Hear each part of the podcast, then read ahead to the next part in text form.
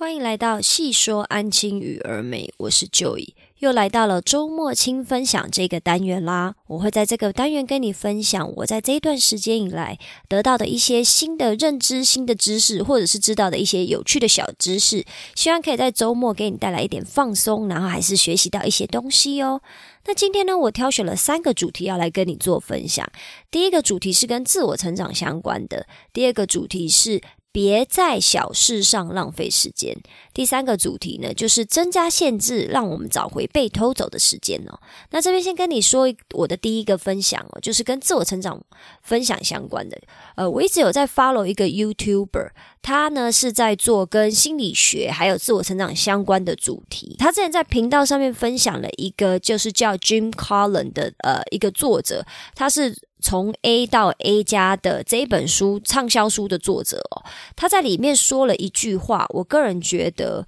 呃，算是带给了我蛮大的启发。他说：“If you have more than three priorities, you don't have any。”这个 YouTuber 呢，他把它改成了说：“If you have more than three, you have none。”意思就是说。如果你今天你的优先顺序或者是你的目标设定，你超过了三个的话，其实你一个都没有哦。那这边先说，其实从 A 到 A 加这一本书我没有看过，我有试着要我我有试着从图书馆就是呃借回来，然后试着阅读，可是我发现我读一两面以后，我就是真的完全读不下去。它好像跟企业经营比较相关啦，所以我可能今天没有办法告诉你。呃，没有办法告诉你任何就是从 A 到 A 加这本书相关的内容。我主要就是要讲作者 Jim Collins 在里面分享的这一个观点啊，就是 You if you have more than three priorities, you don't have any 这一件事情。在目标设定这一块呢，我不晓得你有没有跟我有一样的困扰哦。以前的我呢，就是喜欢在我的。手机的代办事项，或者是电脑上面的一些代办事项上面，甚至是我的那个日历啊、月历上面，就是写满了我自己想要做的事情。那这自己想要做的事，当然这中间也是包含了，比如说工作上面必须要做的啊，或者是其他任何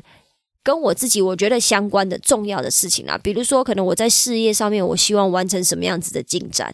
或者是我在人际关系上面，我希望今天可以跟谁出去。吃饭呐，聚餐呐，达到一个就是人际互动上面，或者是比如说跟父母的相处，我又希望我可以利用什么样子的时间来带他们出去走一走，跟他们的感情越来越好。大部分呢，我的行事历上面呢，都会是跟事业相关比较多啦。我通常都是在事业这一块，我一直。呃，有一个就是念头，希望可以把我的事业做到某一个水准。那不管今天我是在我的普通的工作上面，或者是我一直都想要做我的个人课程上面呢，我始终都有这个想法。因为我从以前到现在呢，我都有一个念头，就是我希望我可以用网络赚钱哦。不管是写部落格，或者是经营 Podcast，甚至我以前也经营过 YouTube 频道哦。我都很希望我可以利用网络这一个非常有力量的一个 tool，就是工具呢，让我自己可以在网络上面生存，而不是一直依靠传统的去外面工作而赚钱。我一直有这个念头嘛，所以我自己的呃事情的规划上面呢，总是围绕在这一个呃用网网络赚钱，然后用网络创事业，就是有点类似像创业这一块，我一直围绕在这个主题进行哦。可是呢，当我在接触呃，我刚刚提到的这个自我成长的这个频道的时候，他就说了，就是如果你有设你设立了超过三个目标的话，其实是你是连一个都没有的。我以前的代办事项常常有十几样，我可能一天我就想要完成非常多的事情，或者是我一天想要完成的事情，可能就是。五六样、六七样，在包含工作上面要做的事情的话，真的就是超过十几样了。每天都把自己搞得精疲力尽。那精疲力尽的话，不一定是因为我把十件事情都做完了，绝对不是这个样子。而是我在这十件事情上面呢，我可能又花精力再去排除掉哪个我想做，哪个我不想做，或者是哪个我当天真的有办法做完，可是哪一个我当天真的是做不到，我需要花一些精力再去做一些排除，甚至是呃，有时候情况好的话，我可能十件事都做了，但是都做的不怎么样，做的哩哩啦啦。然后我也觉得，我到底是把我自己干嘛？就是为什么要把我自己逼疯成这个样子？然后也觉得好像没有一件事情做好。为了要让我自己的生活，还有我自己的认知水平上，甚至让我的情绪上面再更稳定一点哦，我采取了这一位呃 YouTuber 介绍的方式，就是在设定目标的时候呢，你的大目标不要超过三个，你必须要去思考，还有必须要去觉察，说，哎，到底对自己而言最重要的三个大目标是什么？我觉得在初期的时候，我们真的是会有点困难，因为我们会，我这个也不想放手，那个也不想放手，我这个也想做，那个也想做，这个是我觉得很正常的一个现象了。我这边的话，先跟你就是分享一下我自己的三个大目标。我现在人生呢，就是以我现阶段呢，以我现在就是可能三十几岁，已经来到了。快要接近到四十岁的这个人生阶段哦，我把我目前的大目标分成了三个，就是第一个是跟自己相关的，就是跟健康啊或者是自我相关；那第二个的话是跟我的事业相关，就是我到底在我的事业上面，我希望可以做出什么样子的一个水准呢？再来就是我的亲密关系哦，那亲密关系的话，不不一定就是限定在跟另外一半的亲密关系，亲密关系有可能也是我跟家人的亲密关系，我跟朋友的亲密关系，这对我来讲可能也是很重要的。只是我的亲密关系呢，目前还是着重在跟另外一半还有跟家人亲密关系上面。那我的人生呢，在设定我的每一个阶段的目标，因为我的阶段目标呢是以。大概三十天，三十天做一个规划的。我每一次三十天呢，在回顾我前一个三十天、前一个月的目标达成率的时候呢，都是以这三个大目标下去做考量。比如说以健康来讲，我就是会去判断说，哦，好，我上个三十天或者上一个月每每一周。运动的习惯有没有好好的养成？我有没有就是确实的每一周都有达到我自己想要运动的天数？因为我目前的设定的话，是我一个礼拜要最少要运动四天嘛。再来呢，就是我有没有吃的健康？我有没有就是在呃生活作息上面有按照着我自己设定的一个节奏，让我的身体在呃适应我的生活上面，比如说我的工作啊，或者是我目前想要做的事情上面，我有没有因为。我想要做的这些事情，而影响到我的健康，这个是我不想要的。我不想要为了就是纵欲过度，然后隔天让身体觉得很不舒服。这是我现阶段人生觉得很重要的事情了。那第一个的话就是健康。其实我之前是把健康排在最后一个，可是我现在呢，我最近呢在写我自己的小日记的时候，我把健康拉到了第一个目标了。因为我现在体会到，就是其实。跟自己的健康是最重要的。那健康不一定是指身体上的健康，有可能是你心灵上面的健康，这也是非常重要。只是我们从小到大没有人在关心这一块。至于心灵上面的健康呢，这个部分呢，我之后也会在 podcast 里面分享。可能我最近看到了那个理科太太的 YouTube，又是理科太太，她跟谢盈萱就是那个《熟女养成记》里面的那个女主角，推出一个访谈的 YouTube 影片。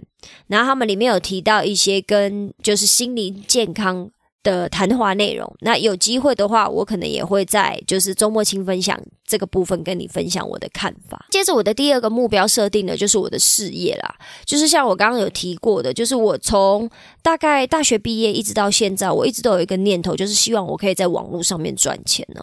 我不需要再靠着我一定要去外面做实体的工作。赚钱，我希望我可以用我的知识，还有我的一些经验，在网络上面，不管是部落格分享、YouTube 分享，甚至是做我自己的线上课程的这种分享，来就是可以呃让我自己养活我自己哦，然后让我也可以就是用我的经验去帮助到别人，这一直都是我想要做的事情。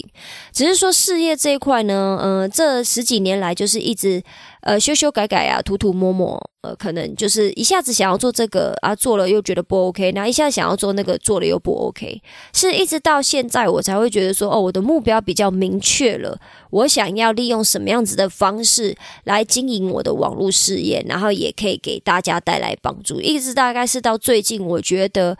呃，整个的 system 或整个的雏形才比较明朗一点点。虽然在商业模式上面还是有待商榷啦，但是我觉得没有关系，都是人生都是摸石头过河嘛，我们就是一步一脚印，慢慢的走下去，然后边走边调整，边成长。我的最后一个目标哈，就是在亲密关系这一块。那亲密关系的话，其实呢，我跟另外一半的亲密关系已经算是很融洽，然后也很不错，我们也是过得。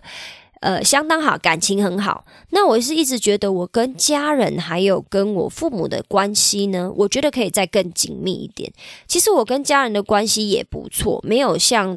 网络上面很多那种 YouTuber 或者是 Podcaster 分享的，就是可能跟原生家庭有很多的问题呀，甚至是跟呃亲朋好友、长辈上面有很大的冲突。我们家其实是没有这些抓马的剧的，但是我们还是有。家庭里面会遇到的问题，比如说跟爸爸妈妈的相处啊，比如说就是要怎么样，尤其是在这个年纪了，父母年纪也越来越老了，我们都是把时间跟心力放在可能比如说自己的未来的家庭嘛，或者是自己的事业上面。那在跟就是家人亲密关系的经营上面，其实我们是没有怎么在琢磨的，起码我自己是。比较少在琢磨，所以有时候我都会觉得我自己好像很不孝顺哦。那至于孝不孝孝顺这一块呢，也是李克太太他们有提到的一个自评系统啦。那未来有机会的话，再一样再跟你聊聊我的看法。至于亲密关系这一块呢，我是要怎么把它把这个大目标再把它化成呃好几个小目标的这个部分呢？可能未来有机会的话，我也会跟你分享。今天主要是想要跟你分享说，我们在设定目标的时候。我会建议你，就是听从别人的建议啊，就是我们尽量不要设立三个呃超过三个目标。要去梳理跟找出对自己而言最重要的那三个目标，然后把精力跟时间都花在这三个目标上面。那初期的话，一定是需要花一些时间，还有一些就是自我觉察，来去慢慢的体会出来说，诶，到底是哪一个目标对我来讲才是最重要的？因为有时候我们可能会设立一些目标，其实不是我们本人很想要，是可能父母。经年累月对我们的洗脑，或者是朋友，甚至是你成长的环境，你现在相呃所处的环境里面，大家在做的事情，结果你发你会觉得说，哦，你好像也想要跟着做，结果实际上其实那并不是你想要的东西哦。比如说像我之前在经营 YouTube 频道的时候，我那个时候也是觉得，哦，很多人都在经营 YouTube，那我也可以试试看嘛。那我那时候做那个 YouTube 频道的时候，我就是硬是找了一个我觉得。呃，可能跟我的兴趣相关的主题哦，然后我就为经营了一年以后，我就没有再继续做下去了。那倒也不是说，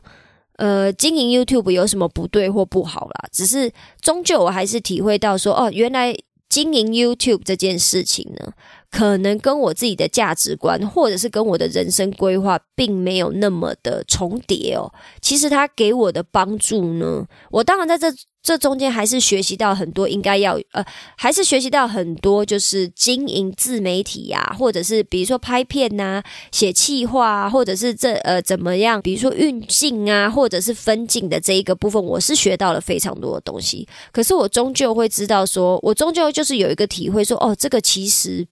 并不适合我，跟我的目标，呃，没有完全的契合。久而久之呢，自然也就放弃了经营 YouTube 的这一个目标。我现在呢，就是在我的目标目目标设定上面呢，也一直在转换，转换到我现在认为最适合我自己的，就是健康、事业还有亲密关系这三个。那我这边会建议你呢，你初期在设立目标的时候呢，你就把你所有想要做的事情都写上去，没有关系。不管你是跟我一样，就是在电脑上面用一个笔记软体，让自己可以就是写日记，或者是你就是比较。呃，勤劳的，你是勤劳派的，你喜欢在纸本上面写日记，我觉得都 OK。那因为我很懒得写字啊，所以我都是用打字的。你就先把你所有的目标都写上去，然后再一个一个去删除。如果你真的删不掉，我觉得没有关系，你就你就去写，然后你就去做。比如说，你想要设定怎么样的目标。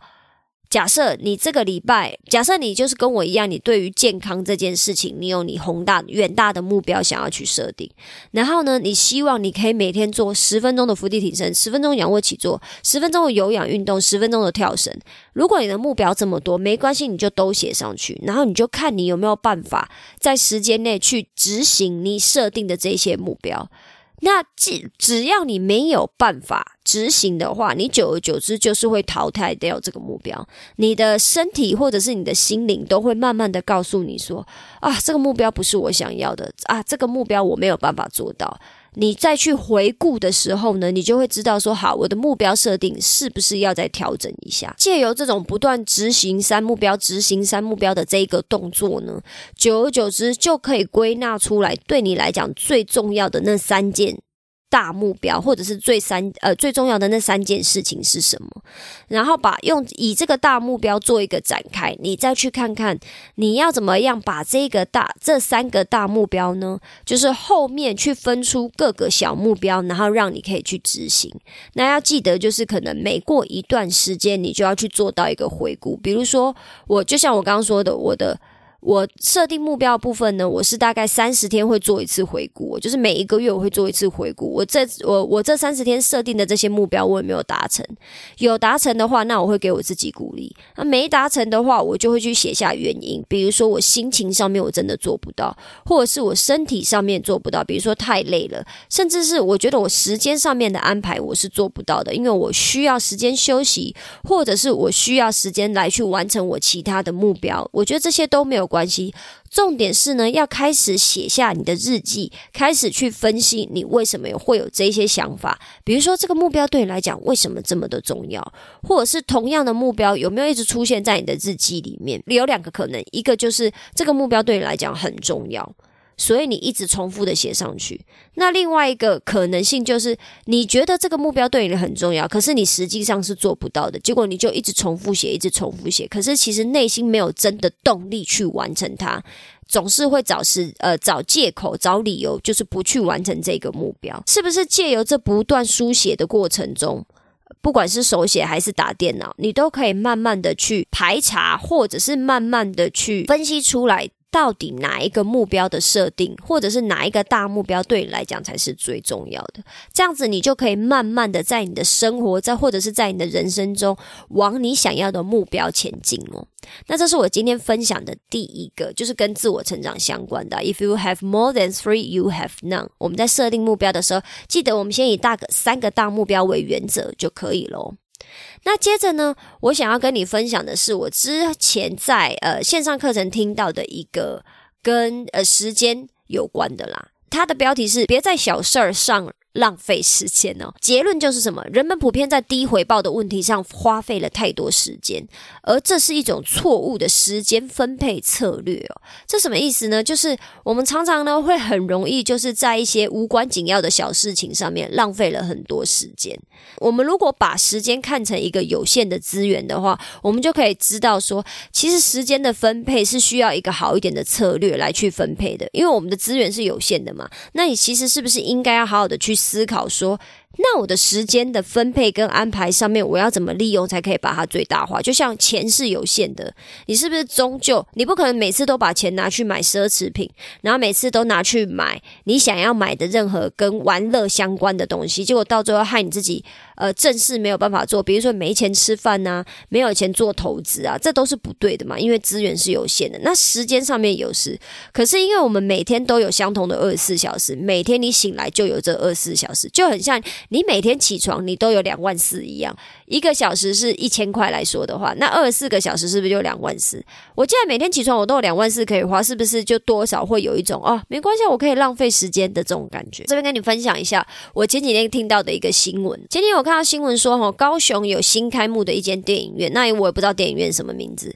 他有发出了一个促销，哦，就是他想要吸引群众，就是知道说，哦，我这边开了一个电影院，所以他办了一个活动，就是一元抢电影票，哈，你只要花一块钱，你就可以买到电影票，然后去看。呃，你买的当天的那部的，呃，你买的当天的可能是所有的电影，因为我没有仔细去看细节。结果这个活动推出的时候，就听说有非常多的群众跟人呢彻夜排队，也就是可能比如说今天早，假设是今天早上八点开始抢电影票好了，那很多人呢，就是在前一天晚上十点、十二点的时候就去排队了，排队为了要抢这一块钱的电影票。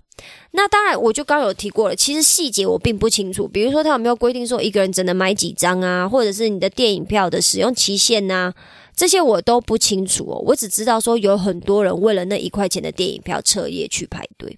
我当下看到的时候呢，因为我那时候是我妈在看电影，呃，看看新闻。啊！我在旁边看到了这个新闻，我立刻就跟我妈说：“哇，这些人是疯了吗？为什么要彻夜排队去抢一块钱的电影票？”我当然不是说我很有钱，或者是说我觉得看电影这件事情呢就跟喝水一样的轻松。其实现在电影票一张三百块也是蛮贵的，只是。你今天假设是晚上十点去排队，排到隔天的早上八点，就为了要抢那一块钱的电影票。我算他一个人可以买十张，好不好？你买了呃十张的话，那是不是就花了十块钱买电影票？可是你却花了八个小时加上两个小时，也就是十个小时。诶，你花了你十个小时的时间去抢这十块钱的十张电影票，就是。如果你还要把时，如果你把时间当成一个资源下去看的话，是不是就会发现，其实这样子的分配，呃，这样利用你的时间是有一点点不是很聪明的做法。好，那假设你真的抢到十张了，可是他却在隔天，就是他的规定就是说，那你隔天要全部用完的话，你这十张电影票，你自己假设你自己看两部，你剩下的八部，你也是要分别人看呢。那这样子做真的值得吗？可是你熬夜熬了一个晚上，诶，可能体力上面就是是会影响到你的健康的，甚至是说，我们如果以打工这个角度来看好了，假设以现在基本工资，我就直接算他一百八，还是一百八十六，我也不确定，我就算他两百块。假设一个小时你可以赚到两百块，你两个小时你就可以赚到四百块了。去打工两个小时拿去看电影，然后剩下的八个小时来睡觉。不会比较好吗？可是你却花了十个小时的时间，可能就是还要在那边吹风啊，因为最近的天气比较凉嘛。那可能是不是还有可能是下雨？我是不晓得啦，因为是高雄的电影院嘛，说不定他那边天气还可以，没有下雨。总之，你就是花了十个小时在外面，就是吹风啊。或者是不舒服，因为毕竟是熬夜来去抢这个电影票，我真的是不能不比较不能理解啦。难不成这一些人真的隔天都不用上班吗？不用工作吗？那如果今天听的人呢？假设你也刚好去做了这件事情，我们年轻的时候总是会做一些事情，就是让我们自己觉得当下觉得哦占到便宜啦，好像就是我觉得我有赚到了。我们事后都可以仔细的去思考看看，到底我们今天做这一件事情有没有给我们的生活带来比较多的帮助，或者是让我们的生活变得越来越好哦。就是我主要还是希望大家可以开始有一个意识，吼，去思考一下，你今天这样子分配你的时间，或者是你做出了这样子的行为。呃，对你的人生有没有很大的帮助？还是说，哦，我们只是很短暂的想到说，哦，我抢到了一元的电影票送啦，看了一个一元的电影，即使我花了十个小时排队，我后面看了两个小时的电影，我为了看这部电影，我总共花了十二个小时的时间，加上一块钱，我还是觉得很值得。可是，我希望我们都可以持续的去思考说，哎，这种行为如果长期下来的话，我们真的有赚到吗？还是我们要慢慢把我们的思考方式，就是从这种可能去。去呃花自己大量的时间，只是为了要去抢到那小小的电影票，是不是值得啦？我觉得大家可以去思考一下。再来就是我这两天呢，可能我跟我的父母啊去了一个 shopping mall，我们就是要去吃火锅。那吃那个火锅呢，因为我很不喜欢那个火锅店的饮料。我跟我的另外一半呢，就在讨论说啊，那我们要买什么饮料过去喝？我们就想说啊，我们很想喝某一个知名饮料、知名饮料店的红茶哦。可是昨天呢，就是天气很不好，在下着雨，我是开车去的。但是开车去那个饮料店的话，那个饮料店所在的位置呢，是很狭小的巷弄里面，啊，车流量又大，因为那边是有点类似像菜市场的地方。我如果开进去呢，根本就没有地方聆停，然后可能还会被其他的用路人就是责备嘛，可能会被他们干掉一番。就是我车临停在那边，然后为了要买饮料，再加上下雨的话，整个就是会塞到一个爆炸。所以呢，我跟我就决定，我要在那个 shopping mall 的门口等 Uber E 把我的饮料送来，那 Uber E 就是帮我送了两杯红茶过来，然后运费三十块嘛。那饮料的话，因为饮料的费用都一样，最多是差五块钱，那五块钱我就忽略不计。也就是说，我花了三十块，省了我所有的麻烦。什么麻烦？我开车过去，然后可能还要被人家。呃，攻击被人家干掉的一个麻烦，然后甚至是我开车过去呢，又要塞塞塞车，塞塞塞塞过去，再塞塞塞塞回来，因为下雨天嘛，就是到处都是塞车。那 Uber E 的那个司机呢，就是骑着车，骑着他的小机车，然后很轻松，呃，很轻便的帮我送过来。虽然说他呃，因为昨天有下雨了，他当然对方也是很辛苦。我只是要表达说，我们有时候呢是可以用钱来买时间的。我花了这三十块，他省了我一堆麻烦，省了什么麻烦？比如说找停车位临停啊，比如说我还要特别从电影院绕过去啊，抱歉，从火锅店绕过去啊。或者是我火冒三丈的麻烦，因为为什么火冒三丈？我可能会一直被按喇叭，或者是我当下我好不容易绕过去，我却找不到任何可以临停的位置买饮料，或者是我在临停的时候呢，因为饮料店大排长龙，我就必须要在外面，我就必须要在临停的车子上面等很久，让我自己很紧张的这些麻烦呢，就是我会觉得我花的这三十块是非常的值得。对比之下，就是我花了三十块，省了我非常多的麻烦还有时间，因为我开车过去是不是？可能我开过去加上塞车，我可能就十五分钟；再开回来就是呃加上塞车也是十五分钟。我这来回可能光是以开车来讲，我就要花三十分钟，还还不包含就是在那边排队买饮料等的时间哦。那我花了三十块，就帮我省下起码半个小时的时间，让我的心情很好，我也不用去做这么多麻烦的事情，还是可以喝到饮料，然后跟我的爸妈一起在火锅店吃饭。相比之下，就是大家花了很多时间，花了十个小时去排队买抢那个一元的电影票的话，就是我希望你可以去借由这两个故事哦，去思考一下，到底我们要怎么样使用我们的金钱，才可以真的给我们带来帮助哦。钱跟其他的东西一样，它们都是一个工具。工具是要来让我们越来越开心，工具要为我们所用啦，而不是让我们去配合工具。我觉得钱也是一样。那我今天其实呢？不是一个商学院的学生，像吴淡如的人生使用商学院那样子，可以跟你讲很多跟财商有关。我也不是像古玩那样子，可以跟你分享股票投资的这些，我都没有办法。但是我觉得财商教育的这一块呢，真的是可以借由生活中一些小决策来去判断出来说，哦，你呃，我们到底对于金钱的使用或金钱观念上面，甚至是我们有限的时间。我们有限的资源，就是时间的这一个分配上面，我们的使用方式是怎么样来去觉得我们来去决定我们之后的生活会是怎么样哦？希望就是你在听了我的，就是花了三十元运费的这一个部分呢，就是你听了这个分享后，可以给你带来一些帮助还有启发，让你也可以去判断说，到底生活中我们哪一些钱是很值得花的，那生活中哪一些东西呢？我们真的不要。不要花时间去抢那个一点点的钱呐，好像真的不值得。最后呢，又要来跟你分享，就是其实也是跟自我成长有一点点相关呐，就是在时间的部分上面哦，增加限制，找回被偷走的时间。我不晓得你有没有跟我一样，就是其实我们多或多或少都有科技成瘾症哦，就是可能会拼命的看 Netflix 的影片啊，追剧啊，不管是看韩剧还是看美剧，或者是拼命的使用 YouTube，就是用手机上面的任何的。app 来就是。可能是杀我们的时间，可能是占用我们的时间，就是或者是打发我们的时间。可是有时候看着看着呢，就是有点欲罢不能嘛。像我其实以前有一段时间我是没有在用 Facebook 的，因为我发现我只要一看 Facebook，我就是会欲罢不能的一直看下去，一直滑，一直滑，一直滑，滑到天荒地老，想要看最近又发生了什么事情。后来在某一阵子呢，我真的觉得哦，这样子生活不行了，就是占用到我太多